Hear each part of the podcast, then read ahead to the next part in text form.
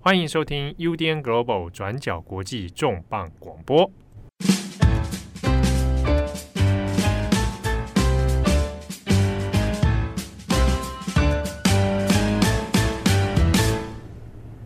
Hello，大家好，欢迎收听 UDN Global 转角国际重磅广播之编辑插播。我是编辑木仪，我是编辑颖之。今天的编辑插播主要要来响应现在正在世贸一馆举办一年一度盛大的国际书展。那今年台北国际书展是从二月二十号开展，然后会一直持续到这个礼拜天二月二十五。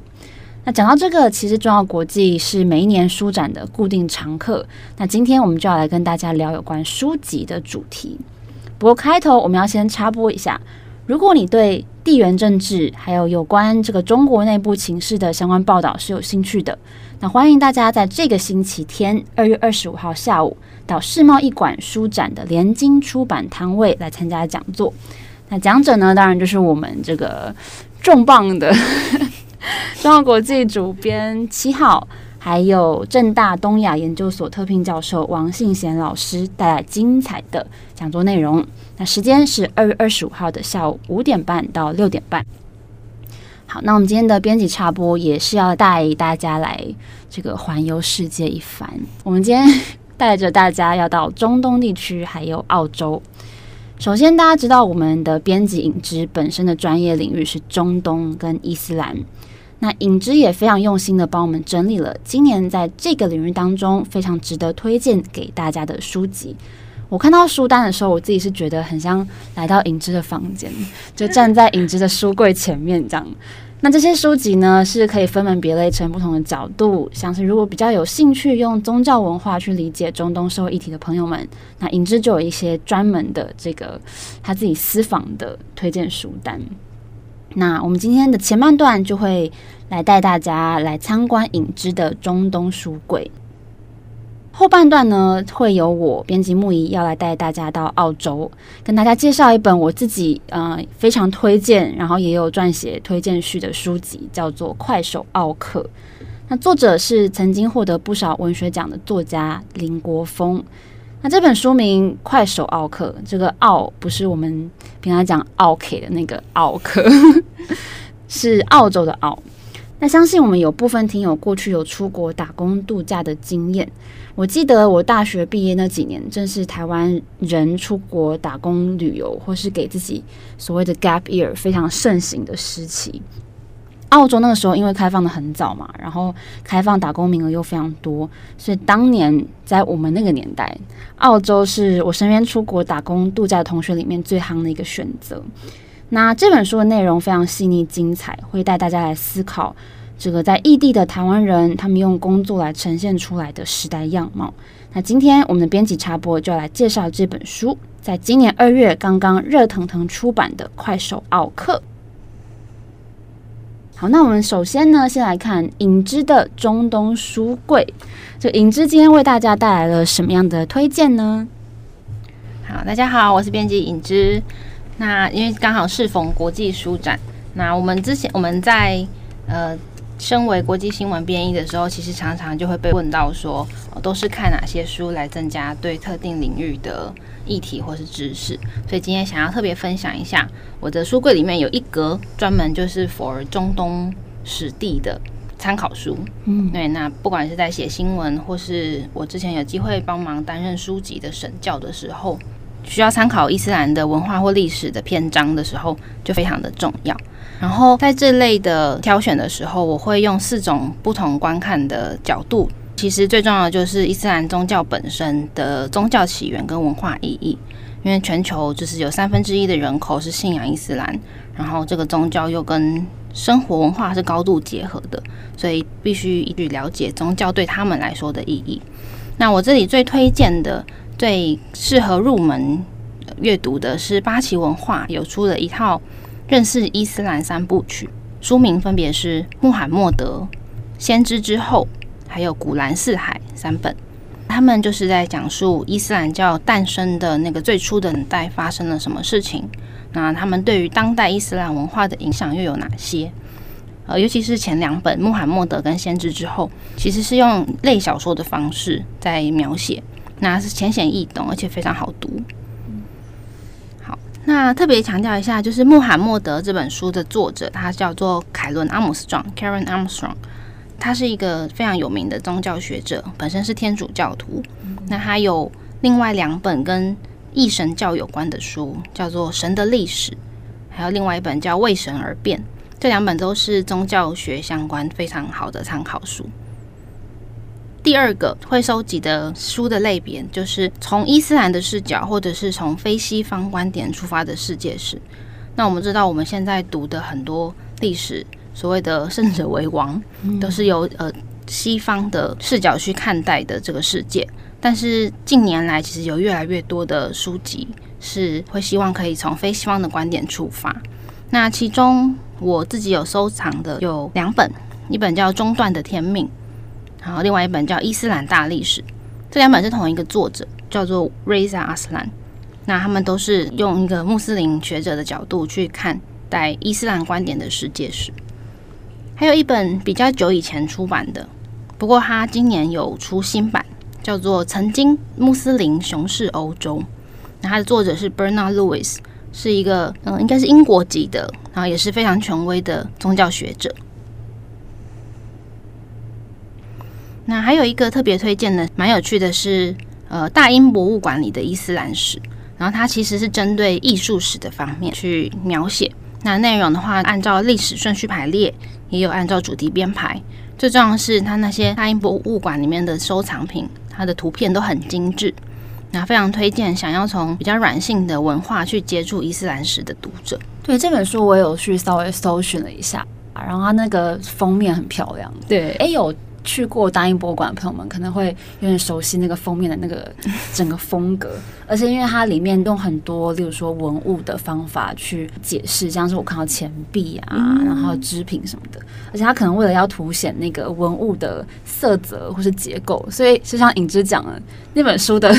附图都超级大块，它可能就占了整页的一半。没错，就是真的。有时候你去博物馆，你还因为有玻璃隔着，你还不一定能看清楚这些文物。对对，所以这本书就是提供一个很好的机会。对，那最后一个还有特别推荐的一套书，叫做也是八旗文化出的《新王的世界史》系列。那它其中有一本叫做《伊斯兰帝国的吉哈德》，这本就是专门在讲伊斯兰世界的历史。不过这系列的门阅读门槛都会稍微高一点点。那第三种的话，其实也就是最简单的、大家熟悉的认识世界的方式，就是通常是以国家、民族或者是某些冲突的事件作为主题的书籍。那如果是对中东的阿拉伯民族好奇的话，有两本非常不错的书籍推荐，一本是《阿拉伯人三千年》。这是脸谱出版去年出版的书，它非常的详尽跟细腻。我自己是还没读完，因为它超厚一本。对，呃，但它的文字非常优美，你会想要把它整本看完。那还有另外一本比较早以前出版的，叫做《阿拉伯人五百年史》。那它的作家尤金罗根也是一个历史名家。那转角国际的前主编张正红在二零一六年有访问过他，我们可以到转角搜寻这篇文章。叫做《从敌人视角见证鄂图曼帝国的陨落》，专访尤金·罗根。所以，刚刚一个是阿拉伯人三千年，一个是阿拉伯人五百年的对，对，不同的时间区块。对，那其实特别想要针对就是最近比较热门的中东事件，也就是以巴冲突这一块。那关于这一块的话，也有很多人都会询问说，要看哪些书会比较适合去理解这个议题。那我个人的收藏呢，关于以色列的话有两本，一本叫做《这才是以色列》，另外一本叫做《我的应许地》。那这两本书，他们的作者都是犹太学者，那他们都是会从犹太复国主义运动的初始，到以色列建国战争，到后来针对巴勒斯坦人的种种呃比较暴力的政策，都有详尽的描述。啊不只是以色列的当代史。他们都有深刻的理解，甚至是反省以色列这个国家跟民族的矛盾。那关于巴勒斯坦这一方呢？呃，我推荐的是《巴勒斯坦之殇》，还有《这才是真实的巴勒斯坦》。那这两本的话，都是比较近年出版的书籍。那其中第二本《这才是真实的巴勒斯坦》，其实自肥一下，因为它的作者王冠云是我的大学同学。嗯、那他本身是独立记者，然后她的呃丈夫也是加萨人。哦，所以她现在人在？哦，没有，他们已经移民到加拿大了。嗯，对，但是他们其实丈夫的家人都还在加萨，萨正想要办法、嗯、想办法让他出来。嗯嗯，对。那他当年这本书就是他跟呃加萨或者是巴勒斯坦其他地区的人做的访谈记录，所以是一个比较近代、非常近代的巴勒斯坦社会的所见所闻，很推荐大家阅读。不过呢，就是以国家来做阅读的话。其实我们会知道，现代国家的边界它是没有办法去贴合呃民族或是文化的边界，嗯，对，所以说还有另外一种我也非常推荐的阅读方式，就是用重大关键年份去看待这个世界，嗯，对，这是这也是一个呃历史学很嗯风行或者是很重要的一种一种研究方式。那通常就是会用一个年份来做一个横断式的切片。然后用广角的方式去看同一个时代的整个世界，同时在发生哪些事情。嗯，比如说像是呃，假设以二零二四年为例子好了，可能就是、嗯、好，我们以二零二四年这一年开始，然后看说世界各国在现在这个时代脉络之下发生了什么样的事。对，当然他们彼此之间就会有互相影响的地方，这样。嗯嗯，对。像呃去年出版的话，有两本非常推荐的跟中东有关的这样的书籍，一本叫《一九五三伊朗关键之年：一场被掩盖的政变》，然后另外一本叫《黑潮：从关键的一九七九年剖析中东文化、宗教、集体记忆的四十年难解对立》。那我自己是非常非常喜欢这一类的历史书籍，所以我的架上有很多，会看到很多数字跟年份。呃，影响我最深的可能是。很早期的一本叫《一四九三年哥伦布大交换》，对，那他就是在讨论一四九三年，呃，当时所谓的第一大发现等等之后是如何影响全球的，呃，不管是文化还是饮食还是生物的分布。然后台湾的商务出版社，呃，最近也有出版一系列的书籍，叫做《历史的转换期》，总共有十一本。那他们全部都是用十一个他们所挑选的重大年份来介绍当时发生的事情，那也是非常的推荐。就像之前影之在重磅广播上面也有跟大家分享过，就是其实我们在看国际新闻，我们每一天不停的这样碎片式的不停的追，不停的追。但是影之也有提醒我们大家说，有一个蛮重要的事情，就是用年份来做一个横断式切片这个概念。就例如说，像我们今年不久之前，就是我们有出一集重磅，是在讲。嗯，我们每一个编辑自己挑的新闻回顾，嗯，然后那时候影子就有说，他在理解国际新闻当中有一个蛮重要的一个方法是去理解每一个事件在同一个时间点的交互作用。嗯嗯，对，就是如果真的有机会这样子去看待的话，会发现真的很有趣，因为像我们以前历史课本的时候，我们就是背年份，对不对？对，我们就读到中国史就背中国这一年，然后读到。欧洲史就被欧洲这一年，可是他们之间还是会有互相影响的。如果没有用更广角的方式去看的话，你光是用背的，就其实很困难把它记起来。嗯、我突然想到一件事情，就是我爸是在学生时代是非常非常爱历史的。然后我记得我以前在学历史的时候，我的方式也是像影之刚刚讲的，就是背。例如说我们讲到中国，我们去背，然后哪一年发生什么事，哪一年发生什么事。可是因为像我爸，他的学习方式也是比较这种纵观型的方式，所以他以前在都会口头考我，他就会说，例如说一九三九年。或是说好，不要把它弄成一个年份，就就是说这五年当中，嗯，世界各国各自发生什么事。可是他如果用这种方法考我的时候，我就我可能就没有办法去一个一个 pick up。嗯，所以也许对我们在学历史或是在看国际新闻的时候，也可以用这种方法去去做学习。好，那最后在以上就是四种所谓的观看的方式之外。其实，以上四种书籍可能听起来都是有一些很沉重或者是很大很厚重的历史书，但是其实历史学里面还有很多部分是靠着个人回忆录或者是比较软性的视角去看待这个世界的书籍。那像这样的书籍，其实也非常的推荐。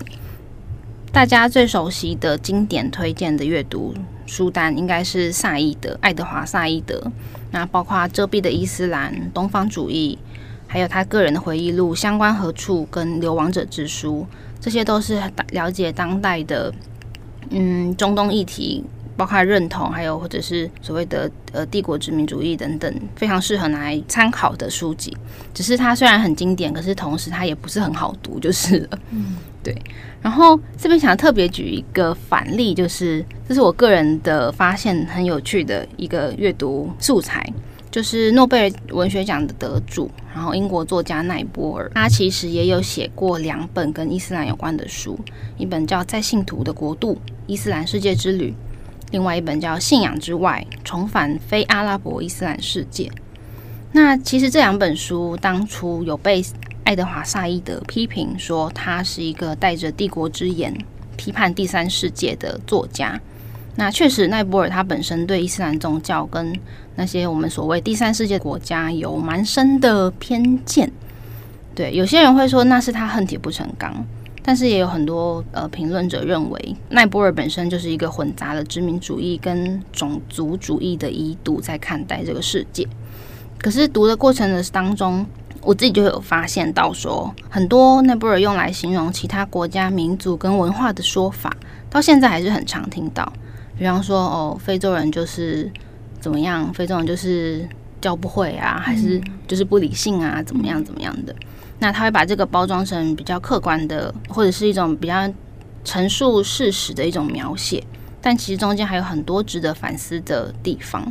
那阅读的过程中，也很自然的会发现说，可能我自己也会曾经因为这样落入某些刻板印象的陷阱。对，对我来说，奈波尔的作品就是有很大的一部分可以拿来做这样子的反面教材嘛，有一点。但是他文学上当然是具很具有可读性的，毕竟是诺奖得主嘛。嗯、而且他记录了八零年代跟九零年代很多地方的文化现象，然后那些国家即使到现在还是很少人会去关注。嗯、所以说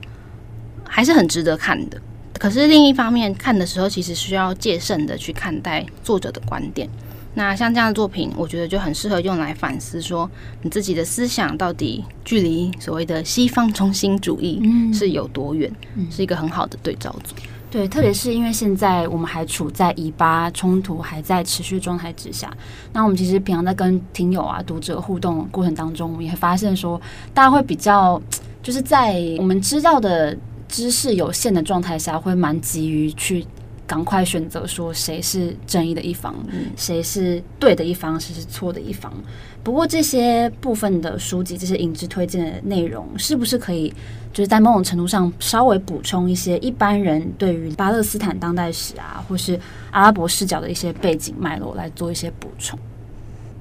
诶，我们刚刚其实也有提到这些书籍，大家可以去。呃，搜寻一下他们的出版社，然后到了书展之后，也可以到这些出版社去找寻这些素材，没错，更立体的去了解我们现在世界正在发生什么样的事。对，请多多支持实体书籍。对 对对。好，那走完了这个中东之后呢，我们来飞到澳洲，我们来介绍这本《快手奥克》这本小说集。那这本书是由作家林国峰，他集结他在澳洲第一手采集的经验跟故事，来跟大家分享的这个短篇小说集。那当中的内容是有关一群台湾青年，他们到澳洲各个城市打工度假的生存史。这些人工作，可能大家如果有打工度假的经验，或是有亲朋好友有打工度假的经验，都知道这些工作，比如说在农场做 berry picking 采集莓果。或是在餐厅工作，或是在牛皮厂这个屠宰场工作等等，或是当中也有提到这一群每天都要骑着摩托车或是脚踏车在各个城市当中穿梭，然后送外送的这些工作。那也许大家都曾经听过这些工作本身的一些故事啊、体会。不过，我觉得这本书非常特别的是，它 focus 的反而比较不是这些工作本身有多辛苦这件事。而是说，这些辛苦的故事背后，一些很不为人知，而且平常一般人也不会特别拿来分享的一些细节。比如说，我们会发现，每一位所谓的跨国劳动者，他们都会带着截然不同的背景跟人生故事来踏到这片土地上面。那他们身上可能背负着很多的期待，不同的期待，然后可能会有不同的包袱。会讲到包袱的原因是，他们可能在家乡也有非常多很难放下的人事物，有一些台湾人到这个澳洲打工度假已经非常多年了，可是他们不必然像我们想的一样，就是很快的就会赚很多钱，会交很多朋友等等。有些人碍于不同的原因，他们可能在很多年之后，还是要忍受难以避免的孤单。举例来说，有一个章节叫做“室友”，我自己也蛮喜欢的。室友这个篇幅里面呢，都是来自台湾或是亚洲的打工度假者。那他们可能都是一起住在一间 house 当中。那在这个长期租给打工度假者的房子里面，他们可能跟其他的室友们都是来自同一个国家，例如说，可能大家都是台湾人等等。可是，他们即使是都来自同一片土地，不过他们彼此的相处。必然是融洽的吗？不一定。所以在这些不同的房间当中，去长期观察这些来来去去的打工度假者们，这些室友们是什么样的感觉？主角他的视角看出去，又会是看到什么样的故事？那在这本书里面呢，也有看到很多到国外打工度假的人，他们有一些人是在相对来说比较辛苦、恶劣，然后分工很细的工作环境当中。他们可能要去适应不同的国籍的主管们跟角色们他们的相处啊，然后互相的竞争，而且还需要在这复杂的阶层关系里面去建立人脉，才能让自己被看见。故事当中也埋藏了非常多意外跟转折。有一篇我自己很喜欢，叫做《Checker》，有一名平常在农场里采蓝莓，然后也有兼职当清洁工的女性。她有一天到这个客户非常豪华的房子里面当中打扫，然后没有想到他眼睁睁的躲在衣柜里面，目睹这个房子的主人跟他自己在农场的一个恶魔级的主管，他们互相有一些暴力的互动。这样，那这边就先不跟大家爆雷剧情的内容。不过故事当中有埋藏非常多意外跟转折，让人会不禁的去思考说，我们身为劳动者的这个角色，可能也会对雇主会充满偏见。而且我们是在意想不到的时候才恍然发现。那这个篇幅，这个小短篇小说叫做《Checker》，欢迎大家来参考。这些故事虽然看起来都没有很直接的在跟大家讲一些大道理什么的，都是一些小的故事或是小的经验。不过我个人是觉得都非常值得拿来给台湾读者做一个借鉴。那那时候我看到这本书的书稿的时候，特别有感觉的原因，是因为书里面很多场景都是澳洲东部的城市，叫做布里斯本。那应该很多去澳洲玩过的朋友们都蛮熟悉这个城市的。以前我自己本人还在飞的时候，我就很常飞到这个地方。那刚刚有讲到，在我刚毕业的时候，正好是打工度假非常非常盛行的时期，大概是十年前吧。在布里斯本，我刚好当时也是有几个同学，就是同届的同学们，他们在那边打工度假，所以有时候我如果很有幸的可以就是飞到布里斯本，然后刚好那天我的同学有空，可能周末啊什么的，那我们就会约喝咖啡，聊聊各自的工作或者是生活。其实跟他们聊天的过程中，他我发现他们的生活跟书里面的故事是非常非常相似的。一开始去的时候，大家就年轻嘛，然后刚出国的这种，嗯、呃，一开始第一份工作或者第二份工作就到国外去工作，所以就是非常的新鲜，然后很充满热情。可是之后呢，我就会发现这个炙热的光芒就渐渐的变得恢恢复到平凡的状态，被生活磨掉了。对。那会发现到说，有一些人他们是真的很幸运遇到思想非常 open 的雇主，但是也有非常少部分的同学们，他们会遇到嗯，相对来说会比较去放大他们国籍的一些雇主。那再加上十年前那个时代背景之下，我们也很常在网上看到很多人对于打工度假的人，他们的选择会有一些嗯评论。我甚至有看到他们就是有一些比较恶劣的、比较针对性的言语，就会说哦，顶多就是到换个地方，然后为白人工作，然后好像就是把他们形容成说是台佣或是台奴这样子的比较恶劣的字眼。然后我甚至有女性的同学，他们被讲说哦，你只不过是想要到国外去寻求跟。白人这个 CCR 这样，对对对，就是想要寻求浪漫关系而选择到那边去。就是我觉得这些比较污名化的字眼，嗯，在我们讨论出国工作、出国打工度假、出国念书什么等等，都会有类似的言语出现。那这些极端评论就是会游走在这个网络上，这样。然后那时候我就想过一个问题，是说，嘿，那我们台湾自己这片土地上的跨国劳动者，他们又是什么模样呢？就他们的生活又是什么样的模样？那我们在讨论他们的生活的时候，我们又是用什么的角度去做这样子的论述？如果说我们心中就是很难以接纳多元的文化、多元的国籍，那刻板印象就会变得很强嘛。那我们就会出现很多会造成误解的论述。而我在这个快手奥克的这本书当中，我也会发现说，某部分这种现象也是原封不动的搬到澳洲这个地方。所以，不管是书里面的这些到国外打工度假的人，或是来台湾工作的这些义工们，虽然他们工作性质啊等等有些结构上不同，不能完全来做类比，可是说穿了，大家也都是跨国的劳动者。